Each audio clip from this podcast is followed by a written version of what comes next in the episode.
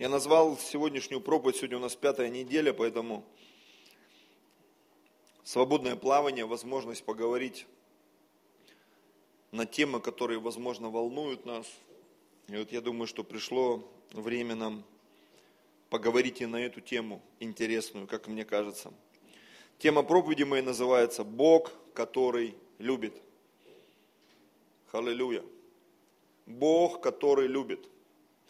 Я думаю, мы как христиане, все здесь находящиеся, мы не раз слышали от людей неверующих, да, которые говорят, если Бог, любовь, почему на земле так много всего плохого, беспорядка, неустройства, войны, наркотики, почему больше половины населения планеты Земля, они не доедают, голодают, где Бог вообще, где Его любовь? Как это вообще может быть, если я от многих христиан слышу, если Бог меня любит, почему Он меня до сих пор не благословил, где моя жена, где мой муж, где мой миллион долларов, где мой там хрустальный замок, где э, моя там золотая карта аэрофлота, где, где все это, халилюя, где мое здоровье, Господь, Ты же есть любовь. Нам нужно разобраться с этим вопросом, братья и сестры, что же такое Божья любовь? Что это такое вообще, с чем его едят и как в этом находиться. И первая мысль, такой первый заголовок, да, я его немножко так обозначил, как небесная концепция. Давайте мы попытаемся разобраться в небесных концепциях. И первое место это Иоанна, 3 глава, 12 стих. С 12 стиха. Здесь прямая речь Иисуса. Прямая речь Иисуса Христа. Если я сказал вам о земном, и вы не верите, как поверите, если буду говорить вам о небесном? Если я сказал вам о земном, и вы не верите, как поверите, если буду говорить вам о небесном? Небесная концепция миропонимания была тогда, да и сегодня для многих очень далека от понимания. Как Бог любит – за что Бог любит? В чем проявляется Божья любовь? В том, что у тебя там куча денег в кармане, и все хорошо, и прет, и ты вот грешишь, а все равно у тебя все хорошо. Или же наоборот, в чем-то другом, когда ты вроде бы все правильно делаешь, а того, чего ты хочешь, ты не имеешь. Или когда оно приходит в твою жизнь, как в моем случае часто бывает, ты уже думаешь, я так давно ждал эту машину, что она пришла, вот, а у меня уже вообще никаких эмоций по поводу этой машины. Вот это, этот телефон, он уже пришел, ты на него смотришь, думаешь, да 300 лет он мне уже этот телефон, я уже готов его благословить без всяких эмоций вообще. Бывало у вас такое? Вот у меня в моей жизни именно вот так происходит. И когда мы вот даже в этот зал въехали, я думаю, если бы мы в него въехали там три года назад, я бы, наверное, под таким впечатлением был. Но когда мы въехали, я уже как бы, Господь, давно бы пора уже надо было бы въехать в этот зал. Вот так я-то подозреваю, что когда у нас будет 200 человек и 20 домашек, и люди будут ходить, говорить, пастор, ты что такой унылый? Что я уже 7 лет молюсь и верю за 20 домашек и за 200 человек. И я так подозреваю, что когда это придет, мои эмоции, они уже будут, ну, как бы, это уже давно должно было произойти, вообще-то уже я за 500 там верю и так далее. Ну, понимаете, да, что мы порой, наши вот эти ориентиры, ожидания, как это будет, когда это будет, в каком формате это будет. Помните историю библейскую, когда Неиман, военачальник сирийский, он приехал получать исцеление.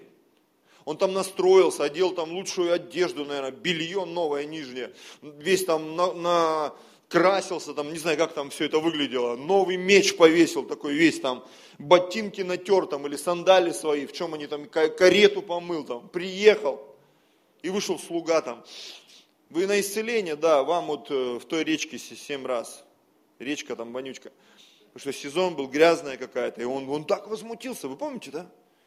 Я думал, он выйдет, помолится, возложит руку на то место, еще непонятно, где у него эта проказа была. И он так сильно расстроился, что его полюбили, ему оказали услугу не так, как он хотел. И слуги ему говорят, слушай, ну если бы что-то сложное сказали, ты бы не поверил, поверил, сделай. Вот так и в отношениях любви. Знаете, мы порой Бога ограничиваем, мы Ему рисуем иконы не физически, но в своем разуме, в своем сердце. И когда Бог пытается нам объяснить концепцию своей любви, нам это непонятно. И вот когда он разговаривал с учениками, он вдруг какой-то момент заметил, мы сейчас живем в техногенном мире, да, и когда у тебя телевизор не работает или телефон, да, он начинает, мы говорим, глючить или там троить двигатель, когда неровно работает в машине, он троит. И вот мы иногда тоже троим. И вот Иисус, объясняя ученикам, он вдруг заметил, они троят, что-то у них не складывается, вот эта картинка. Он им начал говорить, если я сказал вам о земном, и вы не верите, там глаз дергаться начал. Иисус, ты что городишь? Вообще-то я люблю вас. Как вы поверите, если буду говорить о небесном?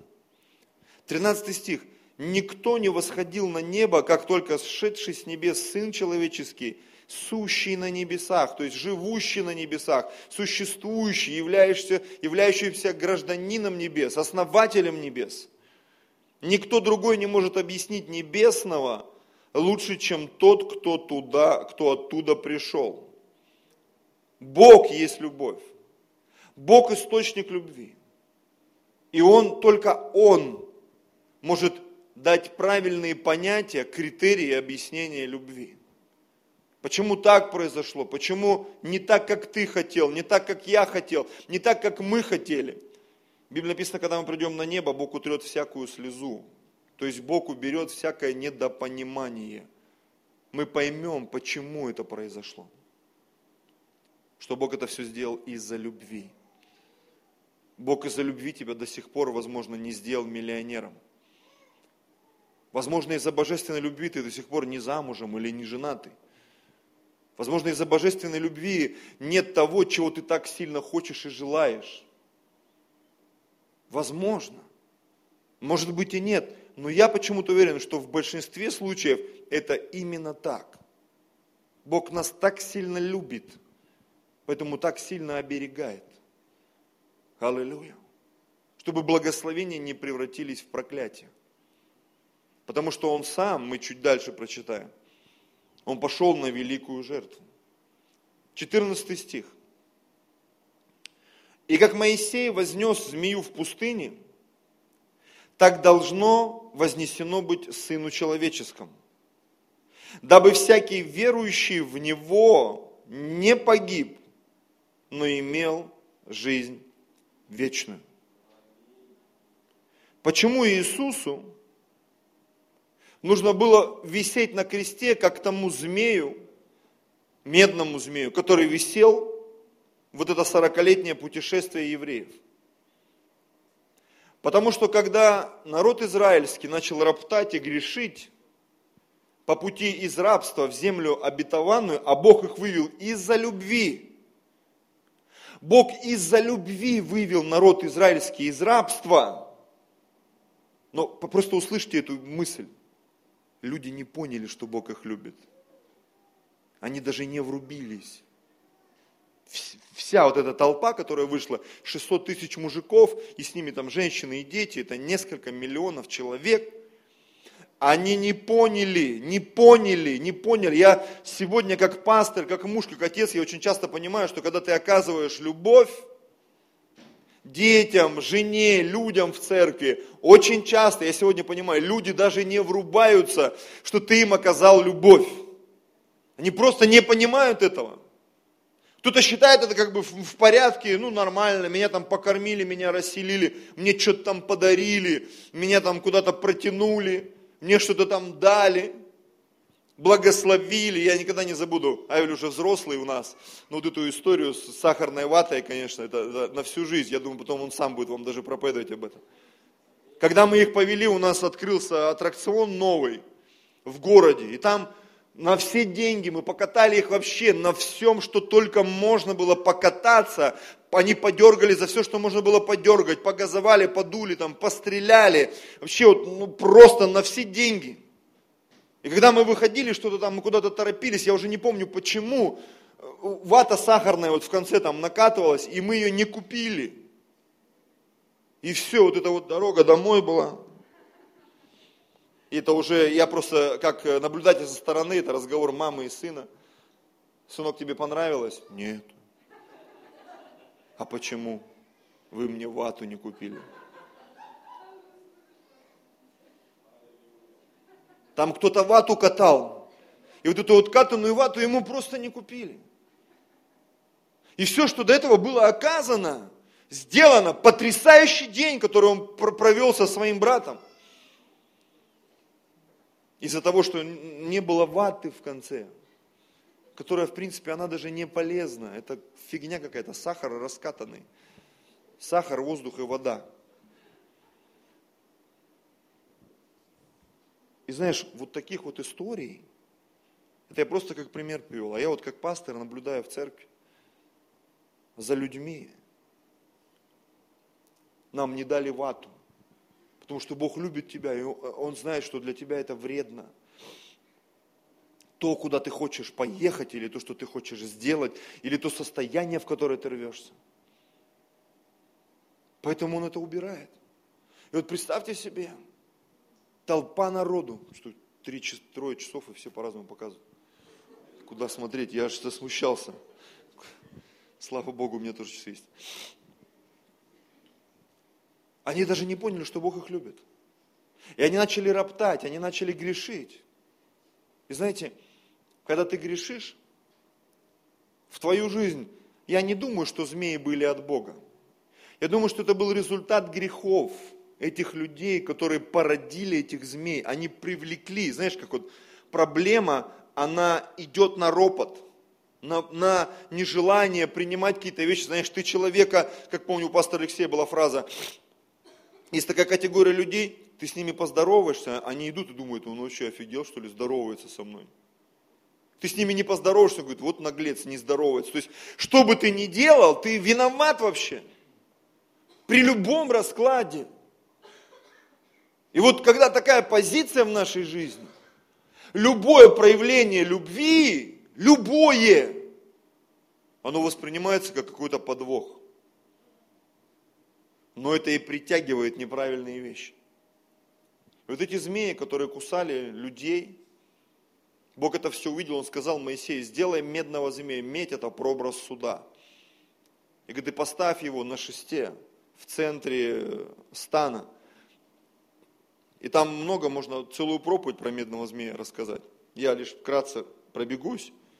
Так вот, когда тебя кусала змея, ты бы не успел добежать до стана. Просто представьте себе, люди не жили в девятиэтажных или в двадцатиэтажных домах на колесах.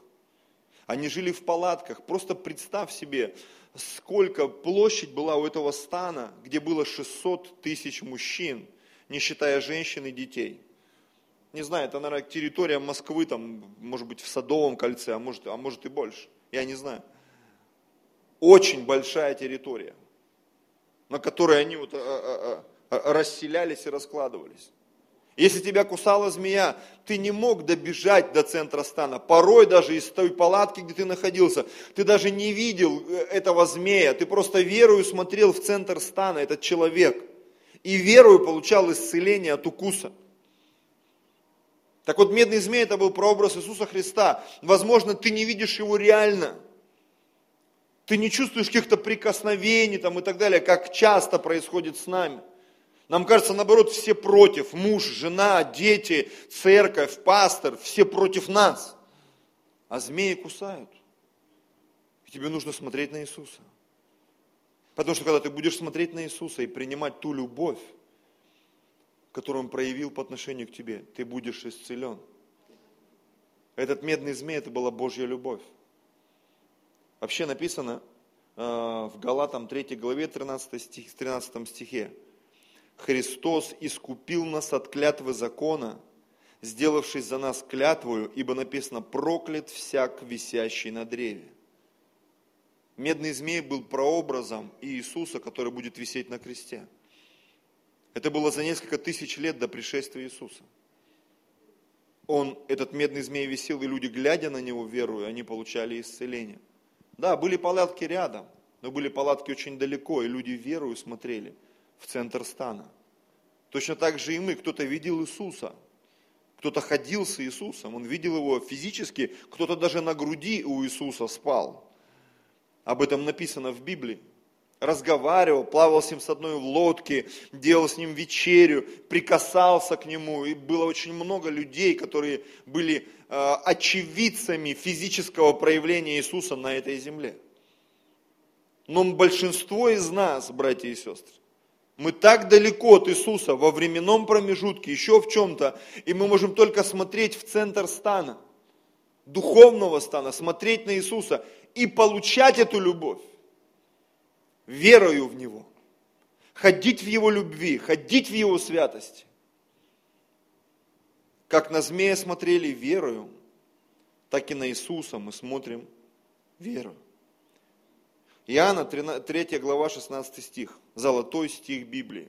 Когда-то в 1996 году, когда мы учились на библейской школе, нам говорили, это, это самое важное место из Писания. Это золотой гвоздь Писаний, на котором все крутится и вертится. Потому что Ветхий Завет – это пророчество о Мессии. Новый Завет – это исполнение этого пророчества. И Иоанна 3,16 – это гвоздь, это центр всего, что Бог хотел выразить для человека. Давайте прочитаем это. «Ибо так возлюбил Бог мир, что отдал Сына Своего Единородного, дабы всякий верующий в Него не погиб, но имел жизнь вечную». Несколько вещей, которых я увидел здесь. Наш Бог хочет, чтобы мы веровали в Него и в Его Сына и имели жизнь вечную. Бог не хочет принести на жертву. Бог не хочет, чтобы мы страдали. Бог любит нас. И Он доказал нам свою любовь тем, что Он своего Сына отправил на крест. Знаете, я как человек верующий уже такой со стажем, я очень часто замечаю людям, которым мы проповедуем, им вообще непонятна эта концепция. Иисус умер за меня, а в чем прикол? В чем смысл? Бог доказал тебе свою любовь. Я не понимаю этой любви. Очень часто люди не понимают того, что Бог сделал для них, потому что они не понимают той позиции, в которой они находятся. Мы не понимаем. Нам хочется поесть, попить. Нам хочется красивую одежду. Нам хочется на духовно-душевном уровне как-то там что-то на физическом испытать какие-то там моменты наслаждения, радости, счастья. И поэтому люди часто наслаждение путают с любовью. Радость путают с любовью. Сытость они путают с любовью. Интим они путают с любовью. Это не то. Потому что Божья любовь – это нечто большее. Мы даже когда говорим вот о божественной форме любви агапы, безусловной, мы многие мы не до конца понимаем, что же это такое, если это не радость, не наслаждение и еще что-то. Потому что любовь – это совокупность совершенства. И все то, что я перечислил до этого, радость, наслаждение, сытость, это лишь определенные составляющие – это так как некоторые ингредиенты, через которые мы можем вкусить эту любовь. На самом деле. Представляете, Бог есть любовь. И поскольку Бог есть любовь, вот просто поймайте это откровение. Он не нуждается ни в еде, он не нуждается ни в пище, он не нуждается в чем-то присутствии. Он вообще ни в чем не нуждается. Знаете почему? потому что Он любовь. Ему не нужно удовлетворять ни одну из э, составляющих своей, там, скажем так, жизнедеятельности. Почему? Он наполнен любовью. Вот поэтому люди, которые научились ходить в любви, я не прошу не путать с эгоистами, этих людей, их очень сложно остановить в чем-то. Даже если их никто не любит, они счастливы. Даже если им что-то не дали, они счастливы. Даже если их посадили на последний ряд, ему в голову не придет обидеться, почему меня посадили на последний ряд. О, он счастлив просто потому, что он сидит в этом зале. Аллилуйя. Даже если он пришел в кинотеатр, и он не на вип-местах, а где-то на первом ряду сидит, и у него вообще там 3D в умноженном варианте, аж вот так вот заходит этот самый экран. Он будет кайфовать. Почему? Потому что внутри него любовь. Люди, в чьей жизни отсутствие любви, там чуть-чуть какие-то моменты, его даже посадили на хорошее место, но он все равно будет сомневаться, а вдруг это не самое хорошее место? А вдруг моя жена не самая красивая? А вдруг та икра, которую я ем, она не такая уж хорошая? Я недавно с супругой пересматривал фильм а, «Дьявол носит Прада», и там такая женщина была, она такая монструозная тетка. И она такая говорит, а разворот журнала волшебного не такой уж и волшебный. Я понимаю, что там, где не хватает божественной любви, там рождается сомнение, братья и сестры. Нам чего-то не хватает. Вы заметили, что дети, их так легко сделать счастливыми. Они так легко переходят от слез к счастью. Заметили, мгновенно ты дал ему что-то там полезать, какой-то этот чупа-чупс. Ты его там, ну, кому кажется, на все деньги, на самом деле, там 100 рублей потратил, ты его сводил куда-то, дал потрогать там, не знаю, енота в контактном зоопарке, намотал ему ваты за 150 рублей там, и все, и он идет, вот эта вата, он. И ты понимаешь, как в той песне поется, самый счастливый я. Для него это невероятное проявление любви вообще. Я даже вспоминаю своих детей. Мы просто куда-то выехали, просто поехали, просто там что-то им купили. Все, день прошел просто на ура. Это любовь Бога во всем. Но чем взрослее человек становится, не потому, что он взрослее становится, как мне кажется, может, возможно, я ошибаюсь, а из-за того, что влияние греха становится все сильнее, сильнее, сильнее, внутри нас рождаются вот эти невосполненные потребности. И поэтому, когда мы читаем Иоанна 3,16, не скажу, что многие, но есть такая категория людей, они искренне не могут понять, ну о чем идет речь вообще. Ну полюбил и полюбил, ну и что такого? Но со временем, когда мы исцеляемся, духовно, душевно и физически, мы начинаем переживать нереальные ощущения. Ну согласитесь, Бог действительно умер за меня. Бог действительно любит меня. Бог действительно доказал свою любовь. Когда я пришел в церковь, не скажу, что я там был супер романтиком, там чувствительным, но в какой-то момент я начал замечать проявление этой любви. Знаешь, внутри меня вдруг начал этот механизм работать, какой-то застаревший там механизм, который вдруг он начал работать. Я вдруг начал обращать внимание, что какие-то люди, они что-то пожертвовали, и у меня это вызывало слезы на глазах. Я вдруг слушал какие-то истории, и это просто какой-то был разрыв шаблонов, вдруг понимал, действительно, это что-то невероятное. Когда Мел Гибсон снял свой фильм, была определенная категория людей, это, это, его по-разному восприняли. Мир по-разному воспринял фильм Мела Гибсона. Когда я пошел на этот фильм, я рыдал без остановки. Я даже слышал, что кто-то из кардиналов, один из кардиналов э, в Риме, у него во время фильма остановилось сердце. Когда он вдруг осознал, что Бог для него сделал. Кардинал – это высший чин вообще в э, иерархии католической церкви. Из кардиналов выбирают пап. Их там несколько там, десятков или сотен этих кардиналов. И вот из них выбирают папу, папу римского – и вот кто-то из кардиналов, глядя фильм, а кто-то говорит, пошел, я даже не понял, почему так много крови, почему так много мяса, что это за жесть вообще, Иисус, такого не могло быть. И до людей не доходит цена любви, которая была заплачена за человечество. Аллилуйя. 17 стих. Ибо не послал Бог Сына Своего в мир, чтобы судить мир, но чтобы мир через, был спасен через него.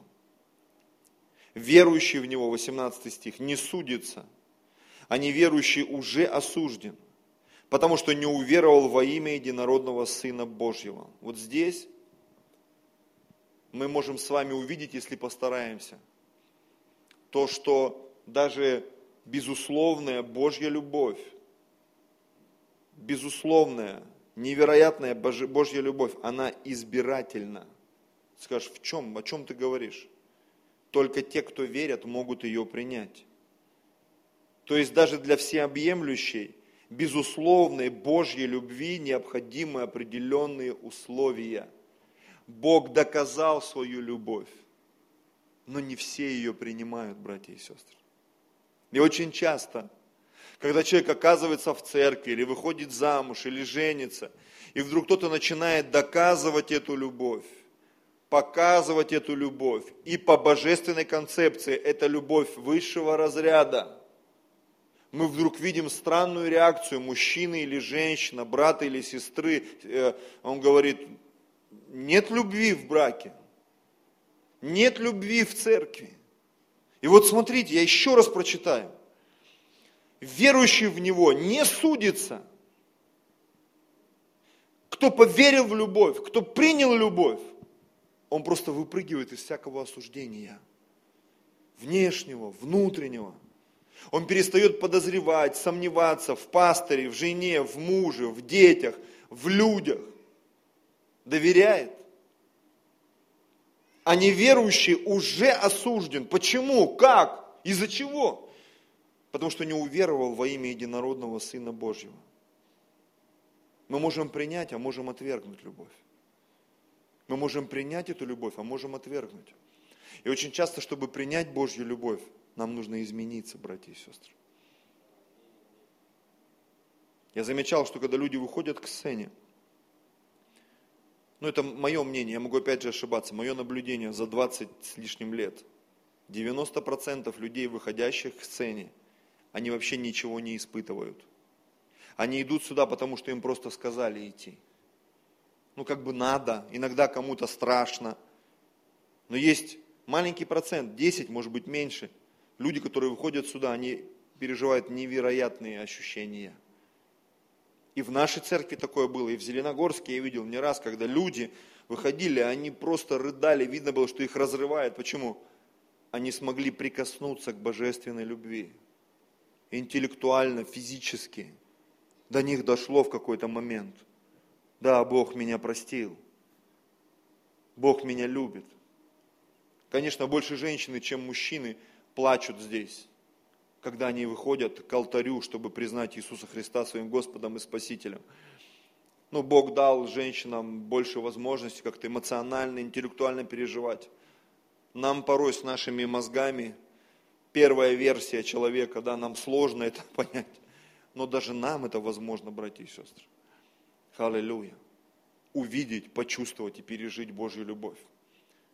Итак, божественная концепция небесная концепция. Это то, что Бог возлюбил этот мир. И Он не просто так его возлюбил, Он возлюбил его с определенной целью, чтобы мы имели жизнь вечную. Божественная любовь проявилась в том, чтобы ты жил вечно. Это еще одно из откровений. Божья любовь проявилась в том, чтобы ты жил вечно, чтобы ты никогда не умирал, чтобы ты никогда не мучился, чтобы ты никогда не болел, чтобы ты никогда не страдал, чтобы ты никогда не был огорченным, чтобы ты никогда не был там последним, чтобы ты никогда не был обиженным, и чтобы это длилось вечно. Я понимаю, что порой вот эти все фразы, они звучат сухо, и нужно напрячься, чтобы войти в это откровение, уразуметь его, братья и сестры. Но мы должны это слышать. Мы должны это слышать. Мы должны это слышать. Очень часто многие вещи нужно услышать сто раз, чтобы до, для, до тебя это дошло, чтобы до меня это дошло. Потому что я читаю Библию уже 20 с лишним лет. Я очень люблю смотреть фильмы. И особенно те моменты, где люди оказывают любовь другим людям. Я не скажу, что я там наркоман по любви, но я прям иногда жду этих моментов в фильмах. Почему? Потому что в этот момент ты, и у тебя, помните, да, кто понимает, о чем я говорю? Кто-то понимает, кто-то даже не врубается, да? Что за фильм, я не понял. Вот этот фильм недавно был, э, как его, «Звезда родилась». Я даже у людей спрашивал реакцию. Кто-то вообще сказал, фигня какая-то. Кто-то вообще не, ну, не понял. У нас вот Максим посмотрел, говорит, что я вообще не врубился, что за прикол, что-то поют, поют. Мы сюда первый раз пошли, просто это был разрыв сердца. Слезы, Лену взяли. Концовку и не стали говорить. Еще раз я сижу, меня опять. Почему? Потому что фильм о любви. О любви. Как люди любят друг друга. Как они доказывают друг другу любовь в этой повседневной жизни. Аллилуйя. И ты понимаешь, что э, э, эти порой, они, они такие оскароносные фильмы где ты чувствуешь доказательства, доказательства, доказательства. И это, это сложно порой представить. И я иногда какой-то фильм посмотрю, потом говорю, слушай, Людмила, вот этот фильм тебе надо пересмотреть. Потому что там есть несколько моментов, в которых ты чувствуешь, как, ну не то, что Бог себя проявляет, а ты можешь хлебануть, поймать вот эту эмоцию понять, ну да, здесь что-то есть. Иногда мы слушаем какую-то мелодию, иногда мы слушаем какую-то историю. И ты понимаешь, в этом что-то есть. Я помню, читал один рассказ, меня так это зацепило. Про картину там. Кому нужен сын. И где-то пару лет назад, ну может три года назад, вышел фильм с похожей концовкой, с похожей историей где дедушка умер, и оказалось, что он миллионер, он владелец огромной коллекции картин. И выставили картину его жены. Там в рассказе сына, а здесь жены. Он говорит, моя жена была влюблена в картины, а я был влюблен в мою жену. И там они тысячу долларов выставили картину, в итоге продали там что-то за 500 или за 600. И потом была такая оговорка, кто купил картину жены, тому достается вся коллекция. Люди в шоке. Люди в шоке. Потому что на любви так много завязано. И другим людям, не, нафиг я должен покупать эту картину, потому что, возможно, для тебя это закрыто, для меня закрыто, это чья-то любовь. И когда ты прикасаешься к чьей-то любви, ты вдруг получаешь все. Вот так нам порой непонятно, почему я должен это делать. Чего пастор от меня добивается, чего жена от меня добивается, чего мой отец от меня добивается – Потому что если ты поймешь любовь Отца, небесного или земного, или любовь пастора, или любовь начальника, или любовь своей жены, ты что-то получишь. Получишь. Поймите, вот мы иногда мы чего-то хотим, денег, счастья, наслаждения. Научись ловить любовь которую тебе оказали, и тогда ну, до тебя дойдет, ну что это, почему я порой какие-то книги перечитываю, фильмы пересматриваю, если вдруг я понимаю, я что-то не понял, я что-то не понял, что-то что здесь было, вот чего я не поймал, я не понял, ну-ка давай еще раз, ну-ка давай еще раз, ну-ка давай еще раз. Потом бабах. Если тебе повезет и мне повезет, мы однажды это поймаем, откровение, братья и сестры. Давайте шагнем в следующее. Небесная концепция в земной жизни. Я бы хотел, чтобы мы перешли из Евангелия от Иоанна в первое послание Иоанна, в третью главу, в 14 стих. И я как-то уже говорил об этом. Многие христиане знают Иоанна 3,16. Но мало кто знает 1 Иоанна 3,16 что там вот эта божественная концепция, которая была излита на весь мир, она была спроецирована в отношении между людьми. Потому что две заповеди, возлюби Господа Бога всем сердцем, всем разумением, всей крепостью твоей, и вторая, возлюби ближнего своего, как самого себя. Возлюби, возлюби. Две первых заповеди, две самых главных заповеди, они о любви. Причем о любви проявленной. Возлюби. То есть это глагол, это действие. Третья глава с 14 стиха. Мы знаем, что мы перешли из смерти в жизнь, потому что любим братьев. Не любящий брата пребывает в смерти. Мы перешли из смерти в жизнь, потому что любим братьев. Это так интересно – мы выходим из состояния смертоносного, когда мы начинаем оказывать любовь своему ближнему. И я бы сегодня хотел еще один момент рассмотреть, он такой немножко скользкий. Давайте попытаемся с этим разобраться, что значит любить ближнего. Категория вечной жизни прослеживается в выражении нашей любви к ближнему. Причем любовь к ближнему – это не просто постоянное оказание гуманитарной помощи,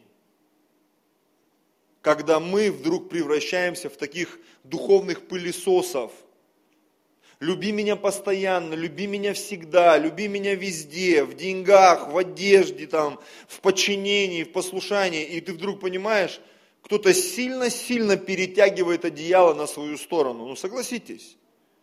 Это люди, которые либо подвержены духу сиротства, либо лукавые, ленивые люди, манипуля... манипуляторы, там, и дух Изавели там же присутствует. То есть они открыты только на прием. Алло, прием, прием. Профессор, конечно, лопух, но аппаратура при нем, да? Прием. Я готов принимать. Я вот пришел, любите. Даже в нашу церковь заплывают персонажи, многие обращают внимание, да, иногда там какая-нибудь тетя зайдет или там какой-нибудь человек. И вот он прям сигнализирует, вот, ну и где тут у вас любовь? Как-то было дело, да, кто-то помнит. Мы с часто замечаем это. Ну и где тут у вас любовь? Любовь, все здесь есть, все присутствует. Все нормально. Просто той, какой вы хотите, мы вам столько дать не можем. Потому что вы заберете все тогда, что у нас есть. А вообще-то это рассчитано на всех. Аллилуйя. И у вас очень странный пылесос. Там, где залетает, оно вылетает. Почему? Потому что вы готовы только принимать, и вы даже не планируете кому-то отдавать эту любовь. Только принимать уважение, там, влияние и так далее. Есть определенная категория людей, которые этим добрым желанием помочь или оказать любовь, они злоупотребляют. До многих священников это начинает доходить. Недавно мы с Людмилой, одного из наших знакомых, он аж не выдержал, в Фейсбуке написал. Кто-то недавно написал в соцсетях, возможно, обращаясь к этой категории, ну уж простите, духовных халявщиков, да, так вот что он написал, ну так фигурально, я дословно не помню, желание оказать помощь не является обязательством содержать тебя всю жизнь. Знаешь, ты просто хотел человеку проявить любовь, ну как бы, а он уже, ну все как бы, как за алиментами. Каждую неделю, каждый день, а где? А что за дела? А, у вас любви просто нет в церкви? Нет, она есть. Но она порой проявляется в разных вещах в разных моментах. Почему? Потому что даже в браке, если игра идет в одни ворота, ты вдруг понимаешь, жена сдулась. Она опустошена, муж сдулся, он опустошен. Родители опустошены. Поэтому мы должны научиться дозировать эти вещи. Там чуть дальше мы будем говорить об этом, что добродетели в добродетели мы должны показать рассудительность. Ты не можешь себя просто вот опустошать. Ты не можешь себя раздавать всем. Ты скажешь, как так? А вот так. Даже когда Иисусу там предъявляли, мы почитаем, если время будет сегодня с вами. Он говорит, что вы нищих всегда имеете, а меня не всегда. И я сегодня нашел, аж в трех Евангелиях, оказывается, в Матфея написано, что ученики, они возмутились. Как это? Она разбила лавастровый сосуд и помазала ноги Иисусу, они возмутились. В Евангелии от Матфея написано, некоторые ученики возмутились, что надо было нищим раздать, надо было нищим помочь. Столько вот людей нуждаются. Людей много нуждается. Но некоторым эта любовь не нужна. И только в третьем Евангелии Иоанна там Иоанн сдал, кто это был. Это был Иуда, который сказал, «Ну, зачем, можно было продать. И там, знаете, как интересно написано? Говорил это не потому, чтобы он хотел помочь бедным, а потому что он был вор. И он носил ящик с пожитованиями, который принадлежал Иисусу. И оттуда себе десятинку брал, там, ну или сколько там, совесть ему позволяла. То есть там немножко другие мотивы были. И Иисус об этом говорил что Иисус, Он говорит, да, это было проявление любви ко мне, и об этой женщине будут говорить везде. Аминь. Потому что нищих имеете, а меня нет. Он принимал любовь по отношению к себе. Это нормально, когда ты любишь и ожидаешь любви в ответ. Понятно, что есть женская концепция, чуть отступим, да, это когда все поровну, да. Я не при, при этот, как сказать, по-другому смотрю на все. Я по-другому немножко смотрю. Ну, как бы это отдельная тема проповеди. Аминь. Итак, желание оказать помощь не является обязательством содержать тебя всю жизнь. Апостол Павел эту тему раскрыл весьма широко во втором послании фессалоникийцам, в третьей главе. Ибо когда мы были у вас, то завещали вам сии, если кто хочет, не хочет трудиться, тот и не ешь. Сейчас даже речь не о работе идет. Речь идет о браке, о взаимоотношениях в церкви. Ну согласитесь. Но слышим, что некоторые у вас поступают бесчинно, ничего не делают, а суетятся. Жена ничего не делает, и так суетится. Я недавно мы смотрели ролик, не с тобой смотрел или нет, где там девчонка сидит и плачет. Ты мне обещал iPhone, а, не подарил. Я уже всем сказала, что ты мне подаришь. И там слезы вот такие вот. А парень, видимо, для него это хохма галима. Говорит, да я тебе куплю. Ну зачем тебе сейчас вот через два месяца новый выходит? Нет, я хочу вот этот. Я смотрю, он у нее реально крейзи просто. Я уже всем сказала, а ты мне не купил. А я так ждала.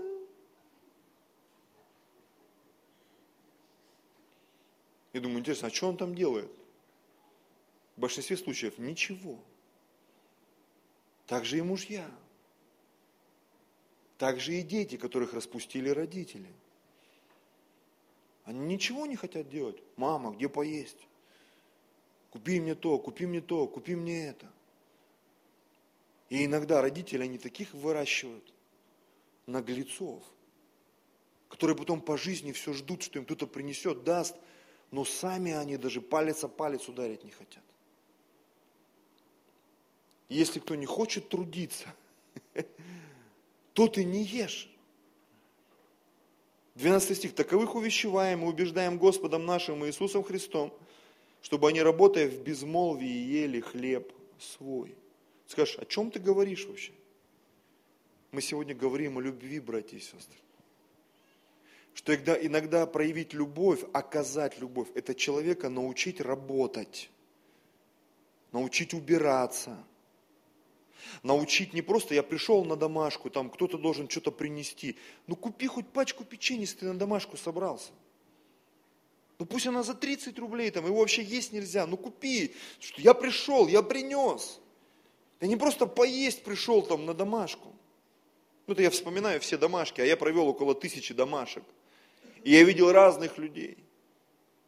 Я бывало, и у меня моменты, когда мне вообще нечего было носить. я не говорю, что ты обязан. Бывает, да, ты пользуешься благодатью.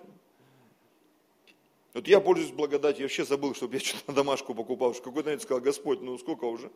20 лет я уже на домашку покупаю что-то. Ну, наверное, мне уже надо прекратить покупать что-то на домашку. Мне, наверное, нужно уже прекратить приходить на служение, таскать аппаратуру, там, помогать Никите, там, заряжать, дирижировать, вот это все. Я уже могу приезжать за пять минут до начала служения. Ну, как вы думаете, ну, мне кажется, я уже могу это делать. Даже за те семь лет, которые я был здесь. Когда одна сестра там с Украины приехала, говорит, я посмотрела на пастора, он вынес аппаратуру, расставил стулья, включил iPad, сам попел, потанцевал, потом попроповедовал, помолился за людей, накрыл на столы, разлил чай. Говорит, я сидела, говорит, это что такое? Говорит, мне так стыдно было, говорит, что мы там, ну, она в какой-то церкви приехала, говорит, я еще думаю, служить мне или не служить. Говорит, у меня, говорит, уши горели, мне, говорит, так стыдно было. Я, говорит, я смотрела, и я понимаю, думаю, ну, для кого-то даже я оказался каким-то персонажем, который загнал этого человека в стыд. Аллилуйя. И знаешь, какие-то вещи я практикую до сих пор когда кому-то пишу, куда-то зову, что-то организовываю. И люди где-то сначала просто, потом просто отмораживаются. И я понимаю, я все равно должен это делать. Звать, идти, договариваться на встречу, на домашку, на какое-то служение, еще куда-то. И все равно мне порой предъявляют, пастор, у нас того служения нету в церкви, вот этого нету, любви нету. Постоянно за кого-то предъявляют. Я иногда жене говорю, блин, родная, ну, ну я стараюсь. И многие знают, что мы стараемся. Для кого-то это непонятно. Вот я на день рождения жене подарил телефон. Да, он дорогой. Но четыре человека я сделал счастливыми. Троих сестер и брата одного. Просто купив жене телефон. Да, я напрягся. Но почти на такую же сумму, ну в половину точно, я ее отправил куда-то. В жизнь других людей. Не все это поняли. Для кого-то со стороны, ну это же фигня, что там, отдал кому-то телефон. Ну иди отдай такой же. Попробуй хотя бы, попытайся.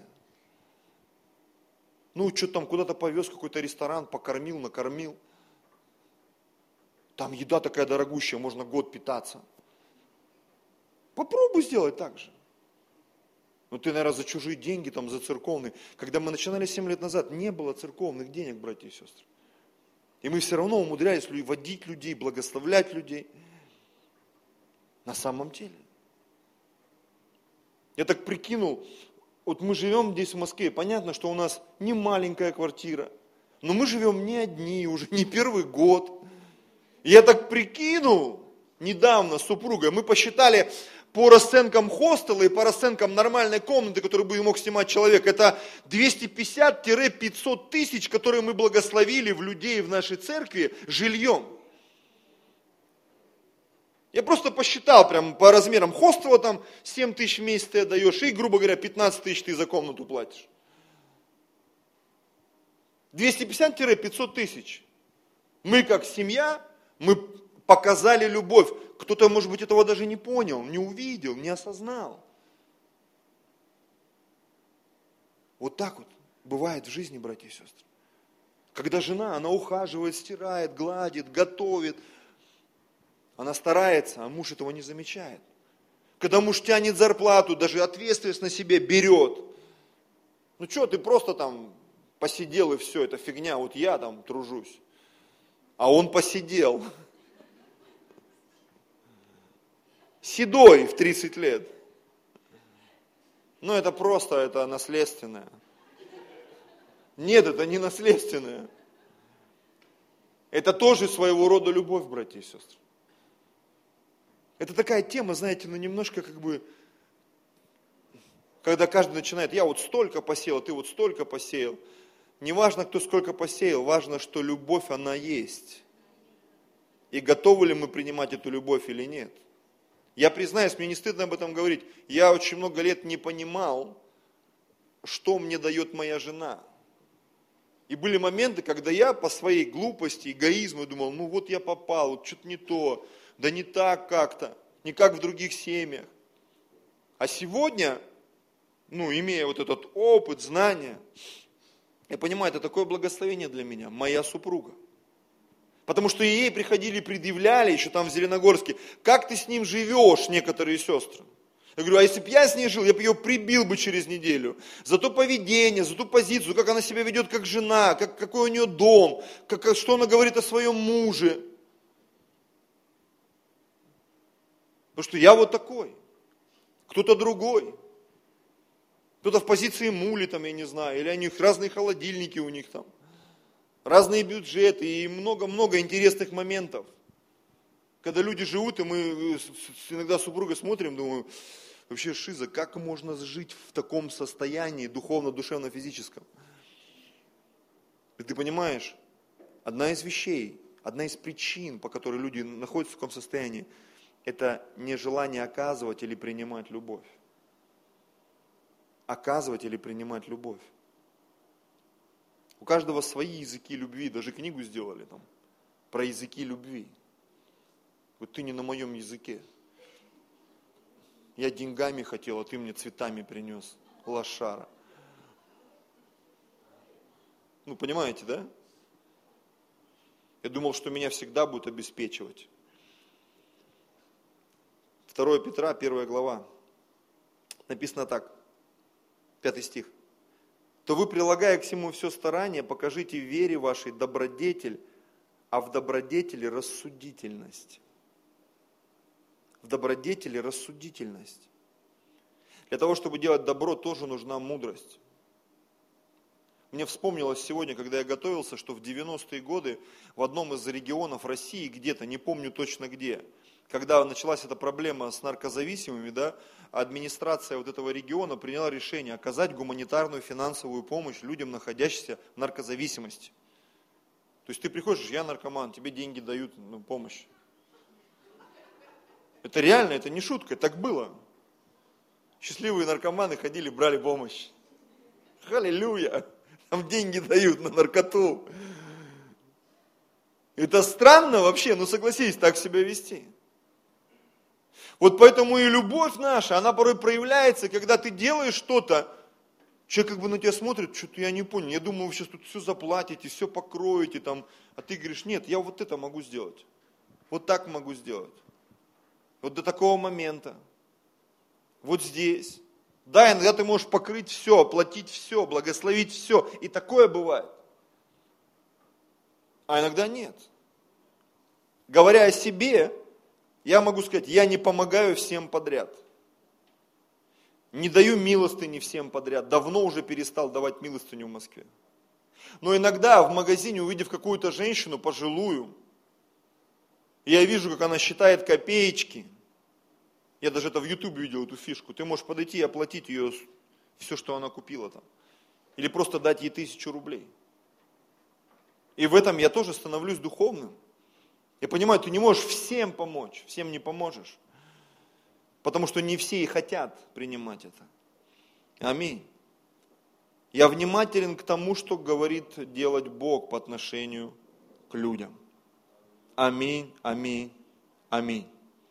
Это такое, ну не то, что небольшое отступление, а это такой формат, который я хотел бы осветить. Теперь давайте поговорим вот именно о том, ну, о чем и хотелось бы поговорить именно вот в отношениях между людьми.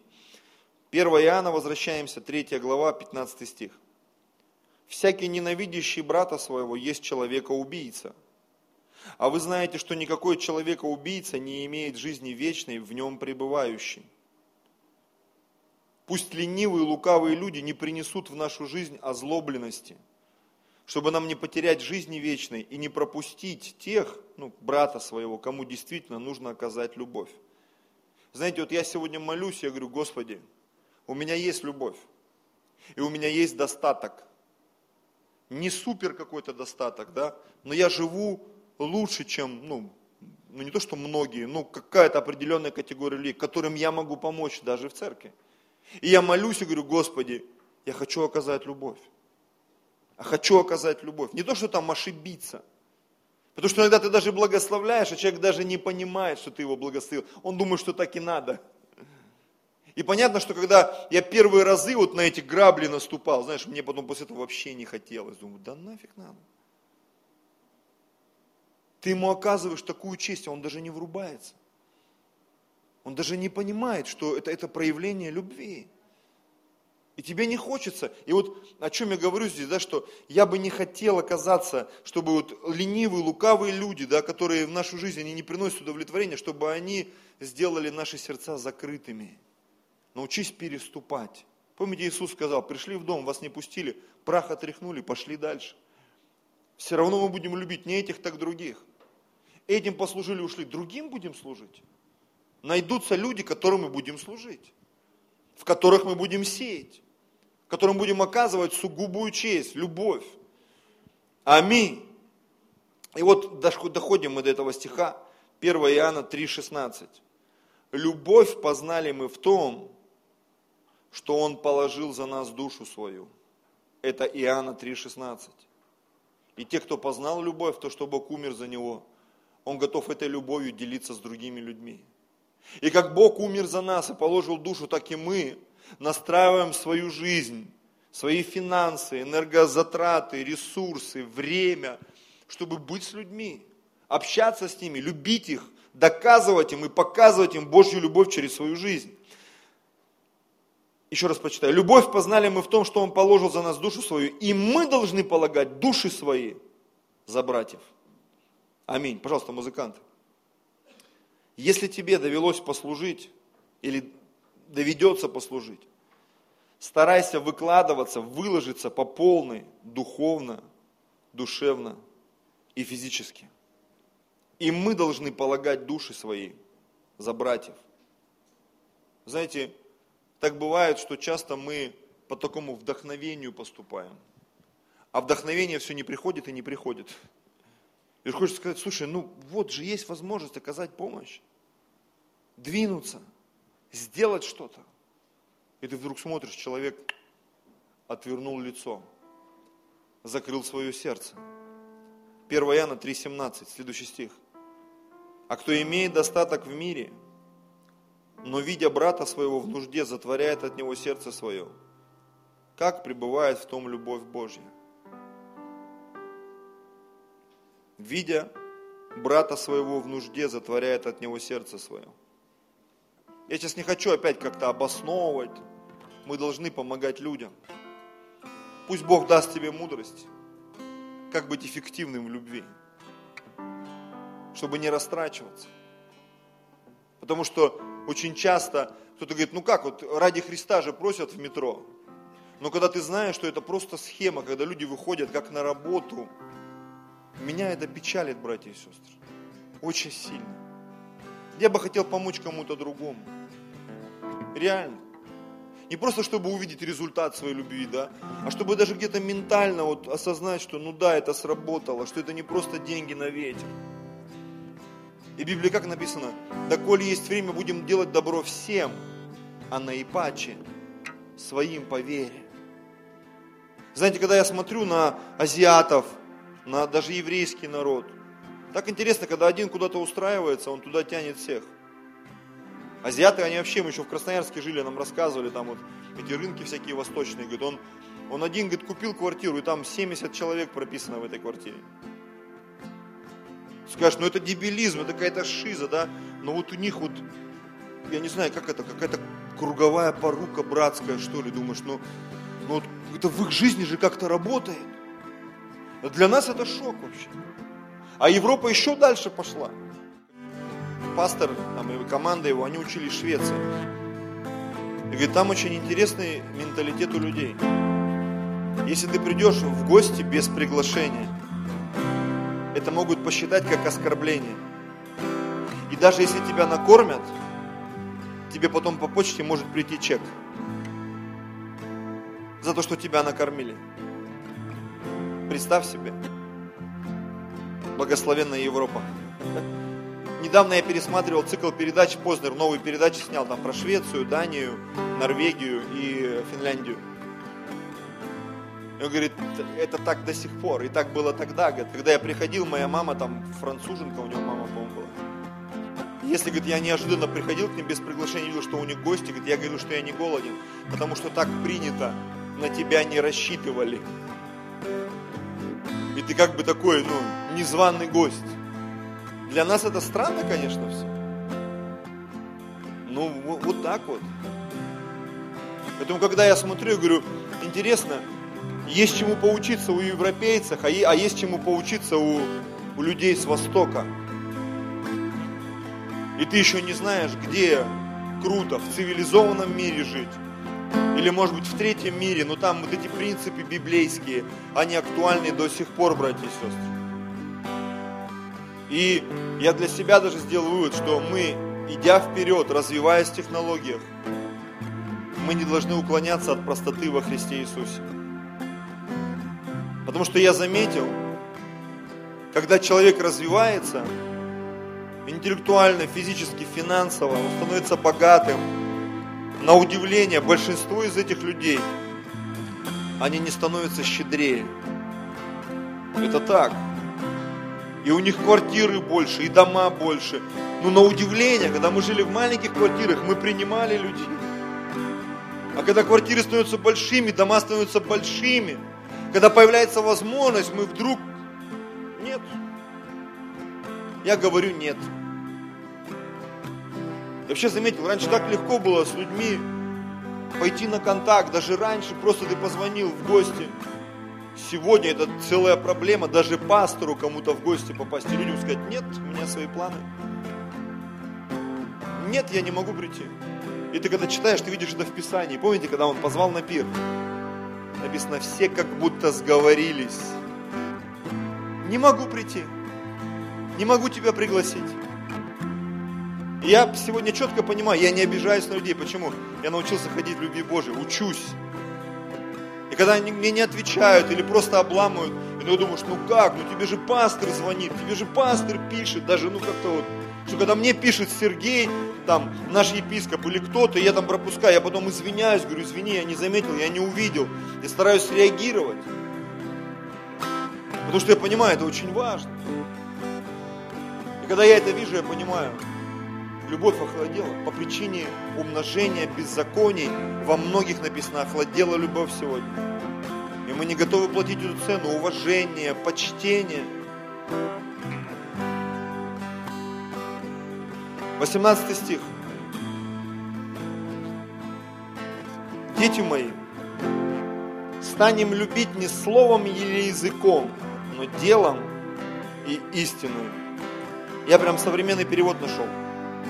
Дети мои, наша любовь не должна быть лишь в словах и разговорах. Она должна выражаться в поступках и быть настоящей.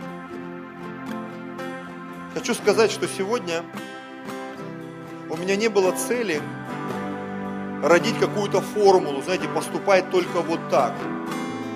Я лишь хотел поговорить о том, что было в моем сердце немножко порассуждать. Возможно, формат такой.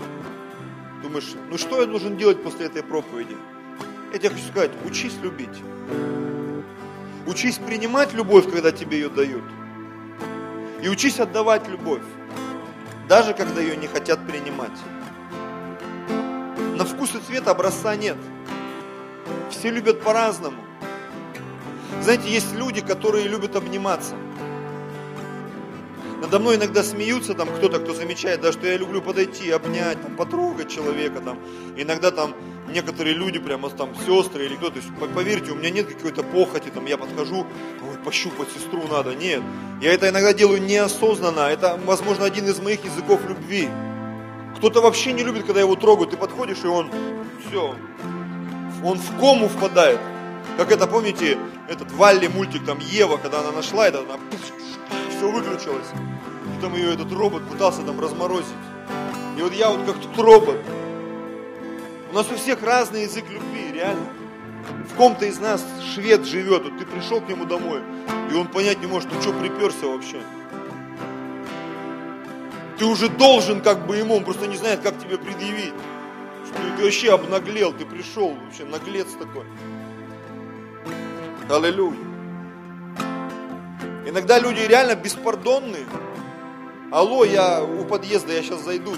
Нет, ты не можешь зайти, мы еще спим, мы раздетые. Ну хотя бы за полчаса позвони. Э, когда мы начали, вот, может быть, где-то год-два назад практиковать, что люди иногда звонят, думают, что пастор сидит у телефона и ждет. Но когда же этот человек позвонит, чтобы вскочить, алло, я готов, одетый, жду, куда ехать. Нет, у пастора тоже семья, дети, и, и, и ты не можешь сорваться и поехать сразу. Хотя я не помню, чтобы мы кому-то отказывали. Иногда я делаю это умышленно. Я помню, там нужно было с кем-то встретиться, и вот он звонит, здравствуйте, пастор, э, а вы дома? Я говорю, да, я дома. Я, можно я сейчас зайду? Я говорю, да нет, я говорю, у меня самолет. А мы улетали как раз в этот, э, в Зеленогорск. Это было что-то конец июля. И он такой, а когда можно будет зайти? Я говорю, ну где-то числа 12 августа. Ну я прям почувствовал, знаешь, такая пауза. Знаешь, ничего не было слышно, но иногда я прям чувствую свой, ты что, офигел что ли? Какого 12 августа? Я прям это чувствовал, знаешь, всеми фибрами своих ушей.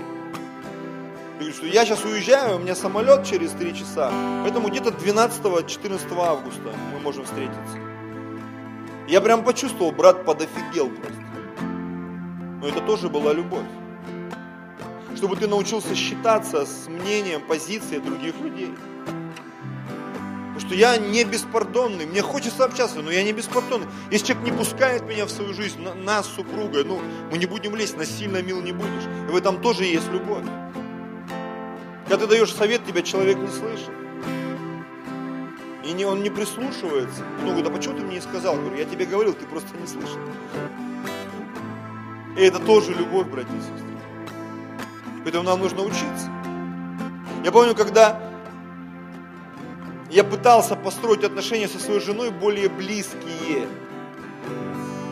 Все началось с того, что я просто начал ей рассказывать свои планы. И я, наученный, знаете, такой вот, в рамках 90-х думал, вообще, что, зачем что-то женщине рассказывать, зачем ей это знать вообще. Меня реально ломало, корежило вот так вот. Я каким-то себя стукачом представлял, что я что-то ей жалуюсь, там, исповедуюсь. Мне хотелось убежать вообще. Но потом я привык. Потом я научился не просто рассказывать, обсуждать, иногда даже слушать то, что она мне говорит. И вдруг я увидел, что в этом есть определенная прелесть. Ты можешь увидеть, услышать то, что ты не видишь, не слышишь, просто глазами своей жены. Глазами брата, сестры. Вот у нас на домашке мы любим обсуждать, делиться друг с другом, там что-то друг другу высказывать. У нас такая домашка, где любят люди дебатировать, дебаты прямо у нас. Те, кто попадает к нам, говорят, ничего, у вас тут оживленные беседы какие-то. Почему? Потому что мы учимся друг другу доверять, оказывать любовь друг другу. Даже когда брата или сестру занесло, и так где-то юморнуть над кем-то порой иногда. Потому что в этом тоже есть прелесть Чтобы тебя не занесло, потому что с ума сходят поодиночке. Когда два таких одиночки встречаются, они друг на друга смотрят, вот шизик, вот шизанутая. Не, вы нормальные, просто у вас свой мир. И нужно учиться доверять друг другу. Аминь. Дети мои, наша любовь не должна быть лишь в словах и разговорах. Она должна выражаться в поступках и быть настоящей. Поэтому давайте научимся и будем учиться любить друг друга во имя Иисуса. Склоним головы свои. Драгоценный Господь,